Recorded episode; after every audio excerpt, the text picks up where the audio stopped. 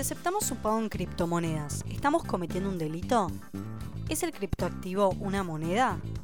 Para el operador, ¿hay un cierto nivel de incertidumbre? ¿Qué diferencia hay entre la exportación de bienes y servicios? No te pierdas esta entrevista exclusiva para Abogados In-House sobre el régimen cambiario en Argentina y el cobro de exportaciones de servicios en Bitcoin con Karina Castellano, abogada y directora del área de Derecho Cambiario y Aduanero del estudio Lisiki Litvin y Asociados, y con Emilio Cornejo Costas, abogado y socio a cargo del Departamento Jurídico del estudio Lisiki Litvin y Asociados.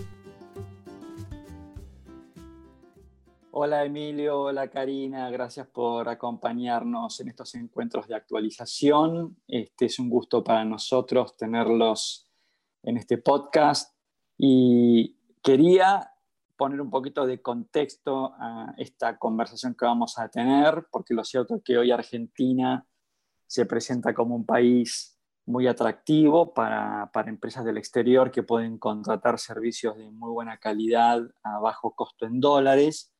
Y para el prestador del servicio también se presenta atractivo el hecho de cobrar en dólares, pero claro, cuando tiene que especificarlos, ahí deja de ser atractivo, cuando el central nos obliga a tener que vender los dólares al tipo de cambio oficial con el gap que hoy hay con el tipo de cambio no oficial, y entonces, ¿no es cierto?, se presenta un, un jugador nuevo en todo esto que son los criptoactivos, ¿no? Entonces, Apple me llama por teléfono y me dice quiero contratarte y propongo pagar tus servicios en cripto.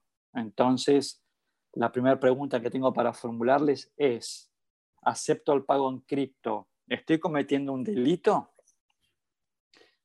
¿Cómo estás, eh, Pablo? ¿Cómo estás, Tamara? Bueno, muchísimas gracias por, este tiempo, por transmitirles eh, estas ideas sobre el régimen cambiario vigente en la Argentina y estas disyuntivas que le presentan en definitiva a los jugadores, a los players que, generan los, las divisas y los ingresos genuinos en Argentina y, esta disyuntiva que les plantea el desdoblamiento del tipo de cambio en un tipo de cambio comercial y un tipo de cambio financiero que está pautado, está determinado no por el mercado de cambios, sino por el mercado bursátil. En definitiva, tenemos un mercado de cambios muy acotado que se nutre con ingresos esencialmente del sector exportador, el exportador de bienes, el exportador de servicios y operaciones financieras que están muy controladas tanto para el egreso como para el ingreso, que bueno, el flujo de ingresos de, operaciones financieras eh, es bastante, bastante eh, pobre. Entonces, este exportador de servicios que tiene muy buena calidad, que, se encuentra a nivel eh, internacional muy bien calificado y ranqueado, se encuentra en la disyuntiva de tener que percibir su servicio eh, a un tipo de cambio en pesos que lo deja un poco fuera de mercado o lo desalienta en definitiva. Y el criptoactivo en general, no voy a referirme al Bitcoin en particular, sino el criptoactivo en general, aparece o está apareciendo en los últimos tiempos como una alternativa. ¿Por qué aparece como una alternativa? ¿Es el criptoactivo una moneda? No. La respuesta a eso es no. El criptoactivo no es una moneda. La moneda mm, se, caracteriza primero porque la potestad de su emisión es de un Estado. El criptoactivo está descentralizado. Pero sí, sí, comparte con la moneda dos características. Una, la reserva de valor. Es decir, los criptoactivos tienen esa, esa bondad de ser una reserva de valor. Valen lo que los oferentes y los demandantes determinan qué vale. Y por otro lado, por otro lado, está apareciendo por sus características como posibilidad de medio de cambio, es decir, el registro digital, que es el criptoactivo en definitiva en un sistema muy seguro que es la blockchain, permite que sea transable, permite que sea intercambiable, pero no solo intercambiable per se, es decir, cambio este registro digital por otro registro digital o por moneda o por otro valor equivalente, sino que además lo puedo entregar como medio de pago. Ergo, si se entrega un criptoactivo como medio de pago, como si fuera un billete, ¿estoy pagando en moneda o estoy pagando en especie?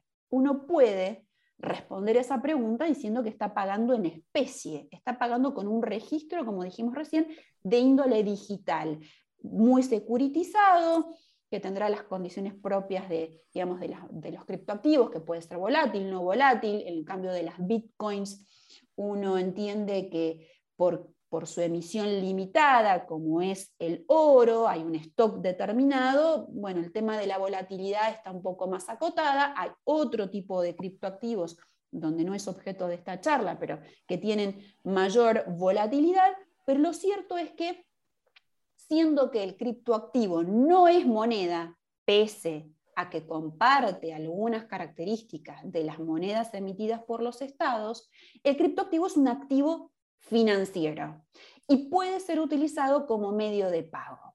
Entonces, ¿te, puedo, interrumpir acá, Karina? ¿Te puedo interrumpir? Bien. Vos recién dijiste algo que es muy interesante, es el oro, ¿no? Entonces quiero un poco poner en contexto esta charla, digo, ¿por qué esta charla con ustedes? Porque la pregunta es, Supongamos que Apple me llama para contratar mis servicios y en vez de pagarme con cripto me quiere pagar con oro. Claramente esta charla no existiría entre ustedes y nosotros.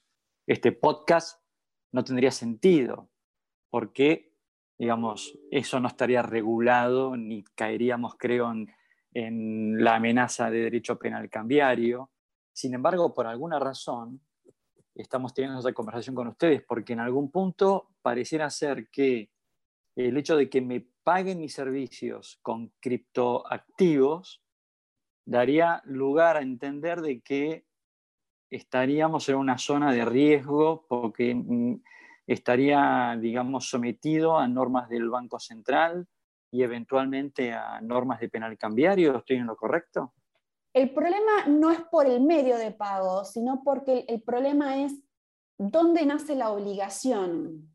¿sí? Es decir, la obligación de exportar y de generar un contravalor, contravalor que debe pagar un no residente, me pone en una zona donde el Banco Central nos está mirando.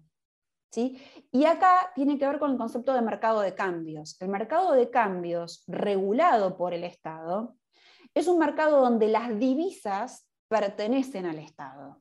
No es la divisa no es un bien que le pertenezca al exportador, sino que lamentablemente, bueno, no sé si lamentablemente, pero en los términos que nos rigen en, la Argentina, esa divisa no sería, y lo pongo en potencial, de libre disponibilidad. La divisa no sería de libre disponibilidad. Una vez que un argentino entra en una transacción comercial con una contraparte y esa contraparte está obligada a pagarle y le paga en divisa, entra en juego el, régimen cambiario y la divisa ya le pertenece al Estado. Ahora bien, en un estadio previo, cuando tenemos un vínculo entre un argentino y un no residente y las partes deciden cuál va a ser el medio de pago, la pregunta aquí es, desde el punto de vista penal cambiario, es, ¿las partes tienen libertad para decidir en qué medio se va a cancelar la obligación? Y la respuesta aquí es doble.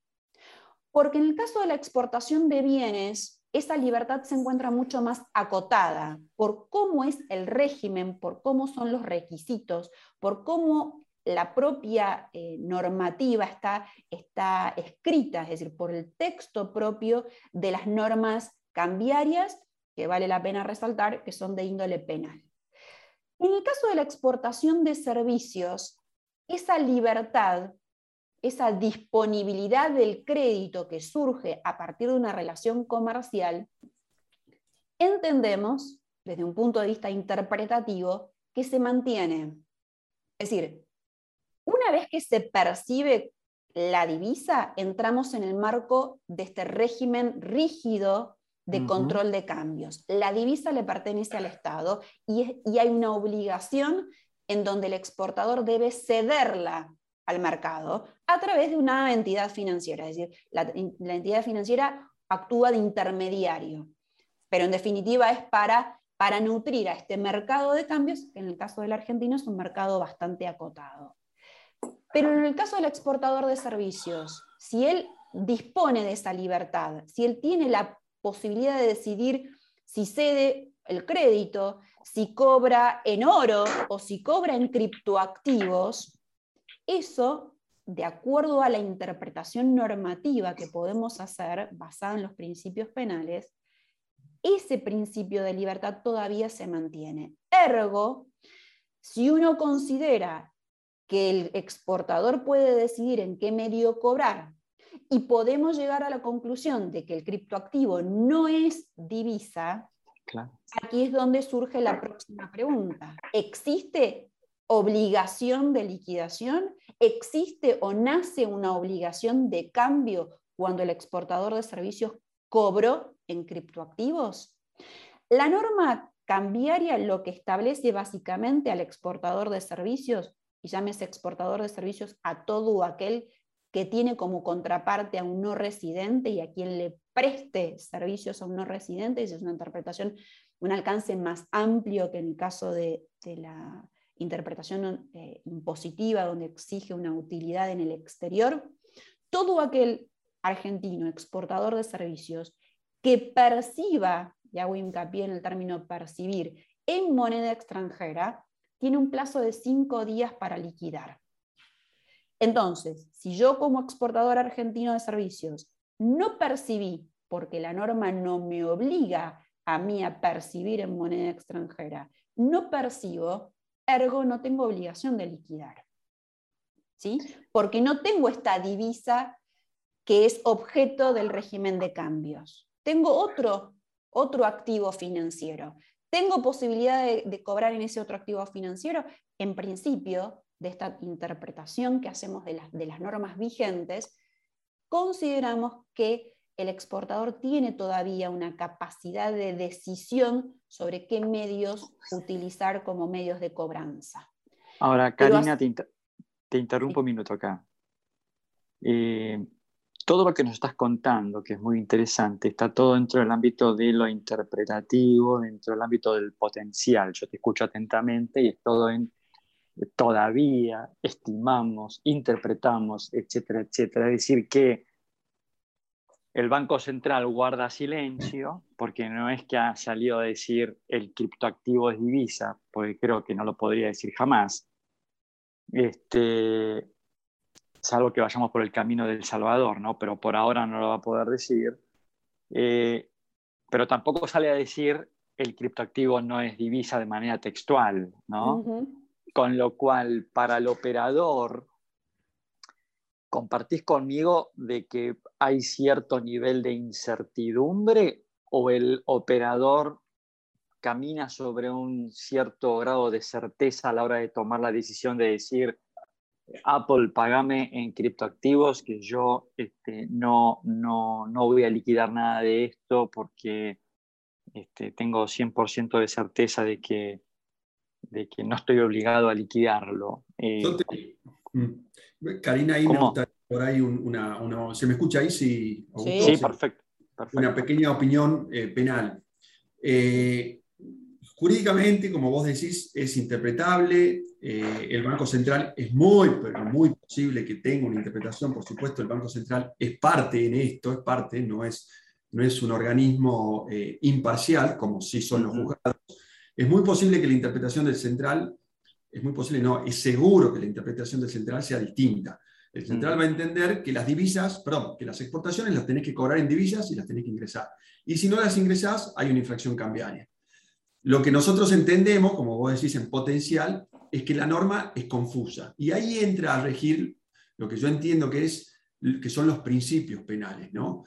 Eh, si el legislador decidió que el régimen cambiario es penal, se tiene que someter a los principios penales. Uno de los principios penales, o, dos de los principios penales que uno puede este, entender que se aplican acá, uno es el principio de legalidad. El principio de legalidad obliga al legislador a ser claro para que todo el mundo, cuando la consecuencia es penal, porque por más que uno diga, no, bueno, pero la consecuencia o la, la sanción tiene una naturaleza jurídica económica, es una multa, la realidad que la sanción es penal con todo el carácter simbólico y comunicativo que tiene el derecho penal, ¿no? sea la persona física o sea la persona jurídica. Y por ende los principios penales, principio de dolo, principio de culpabilidad y principio de legalidad, tienen que regir absolutamente al igual que rigen en cualquier proceso penal. Y cuando vos decís esto que es incierto, justamente lo que pretende el principio de legalidad o lo que exige el principio de legalidad, que la norma sea clara. Y si no es clara la norma y da diversas interpretaciones, lo que va a haber el día de mañana, obviamente no lo va a decidir el Banco Central, el Banco Central se va a limitar a iniciar un sumario, a tramitar un sumario y a pasarlo eventualmente a la justicia penal para que lo resuelva, lo que el día de mañana también a mí me parece que eh, en toda esta incertidumbre entra en juego es lo que nosotros en derecho penal y todo el mundo conoce como dolo. Si vos no sabés a ciencia cierta que una determinada conducta está prohibida, y te da la, redacción, la, redacción este, literal de la norma, te da diversas interpretaciones y te lo da porque nosotros vemos que la redacción es distinta en lo que es exportación de servicios de lo que es exportación de bienes, donde te habla de la percepción, yo creo que, eh, y lo he escrito en, algún artículo, yo creo que este, no es delito. Para que haya delito tiene que haber una conducta típica y tiene que ser dolosa. Dolosa Dolosa significa sé que estoy transgiversando la norma.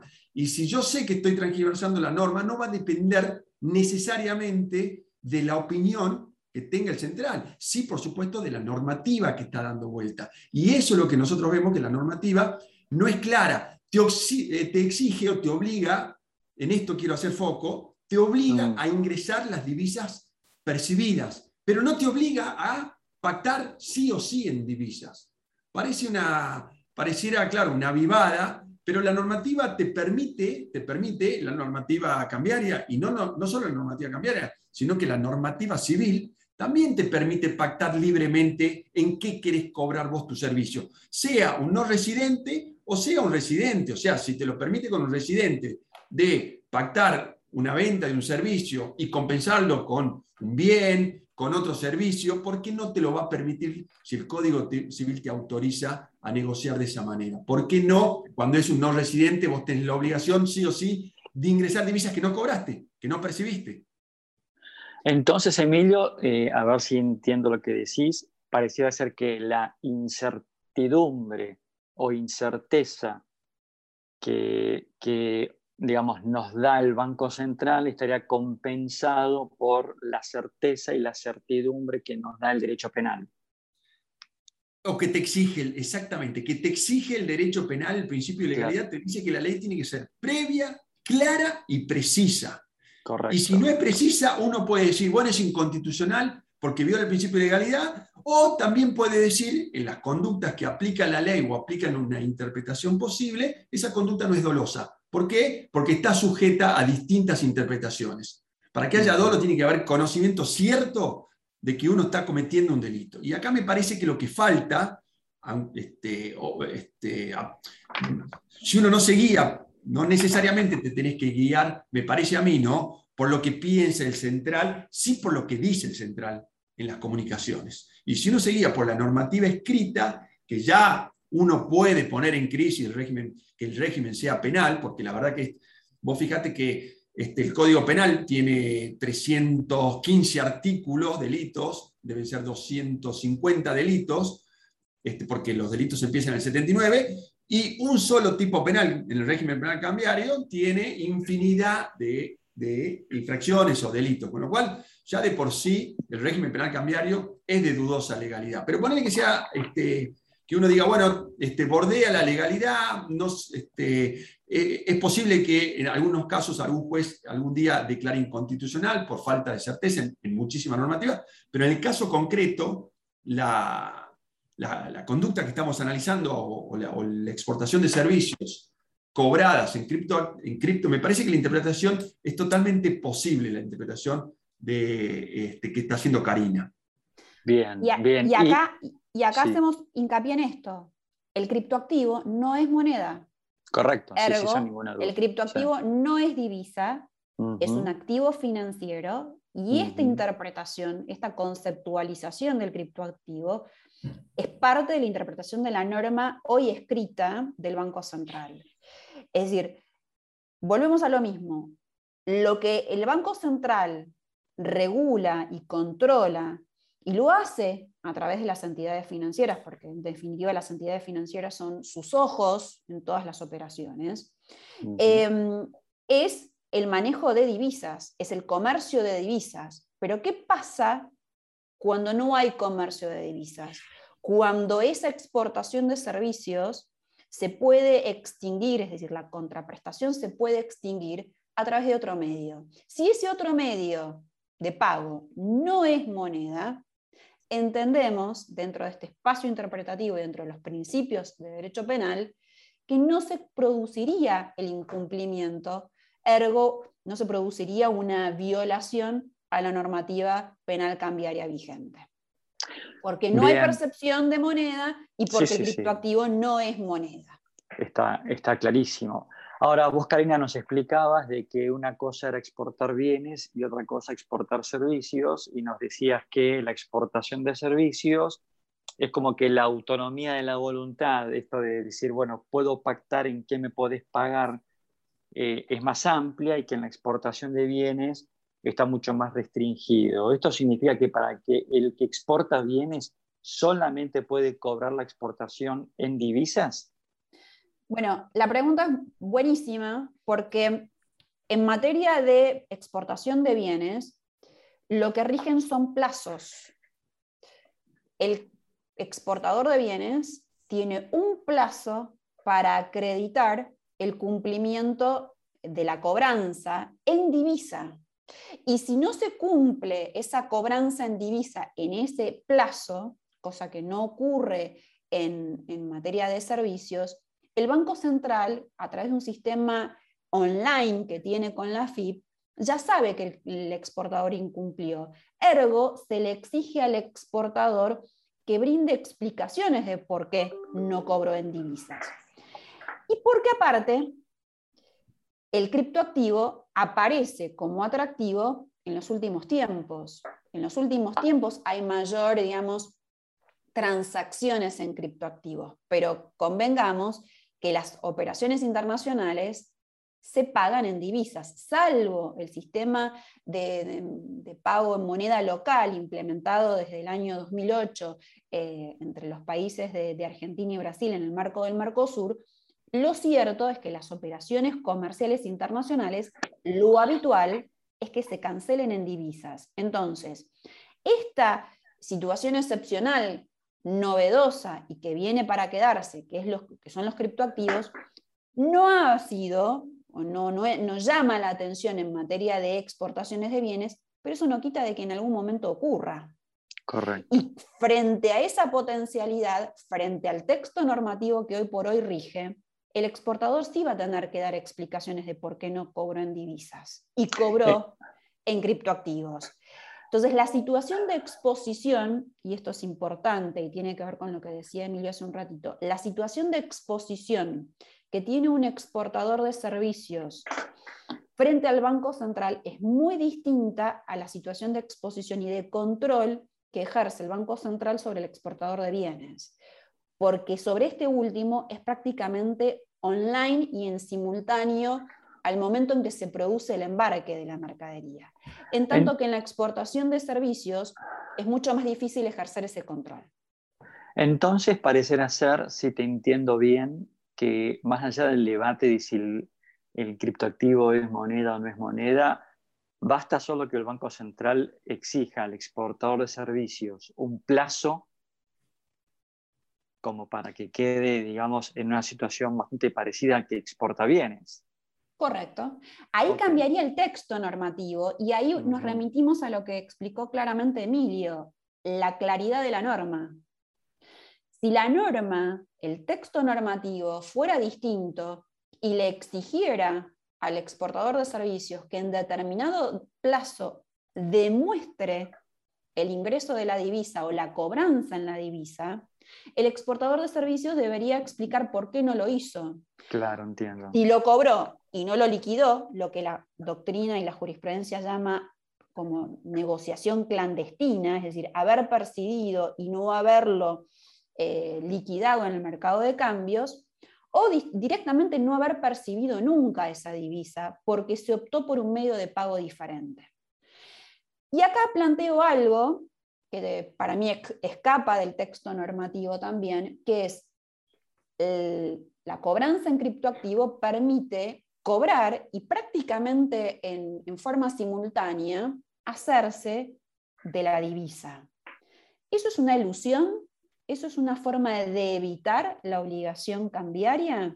¿Sería parte de la interpretación del Banco Central considerar que estos medios evitan el cumplimiento de la obligación cambiaria? Y esto nos lleva a lo que ya fue tema de debate en el pasado con los títulos públicos.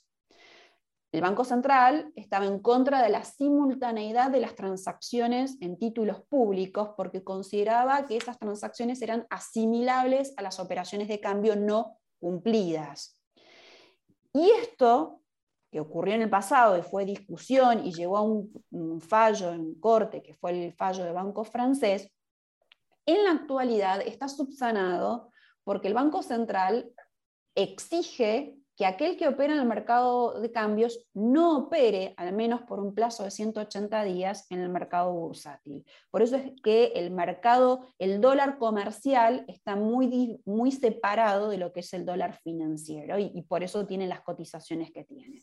Entonces, ya en un terreno de hipótesis es, ¿qué pasaría si el Banco Central regulara ya a través de una comunicación y con un texto escrito algo en, en términos similares? ¿no? Pero eso Bien, Karina. hoy por hoy no está y lo que tenemos es una norma muy, muy pequeña de apenas unos, un párrafo en donde nos exige que una vez percibidas las divisas por exportación de divisas, por exportación de servicios, tenga lugar la liquidación. Bueno, Karina y Emilio, la verdad teníamos más preguntas para hacerles, pero se nos acaba el tiempo. Estos podcasts este, tienen un tiempo asignado de más o menos media hora. Con lo cual queremos a los dos agradecerles mucho que nos hayan acompañado, que hayan participado de este podcast para un poco iluminarnos sobre esto de exportación de servicios en criptoactivos. La verdad que quedó muy claro. Y bueno, los invitamos a que nos acompañen en algún otro encuentro para seguir hablando de estos temas. Desde la revista Abogados In-House les mandamos un fuerte abrazo y nuevamente gracias por habernos acompañado gracias a ustedes. Gracias. a ustedes por la invitación y por supuesto quedamos a disposición para cualquier eh, aclaración que, que ustedes consideren necesaria. Sí, un placer, Augusto. Muchísimas gracias por la invitación. Emilio y Karina, muchas gracias. Nos vemos en un próximo podcast de actualización profesional para la revista Abogados In House.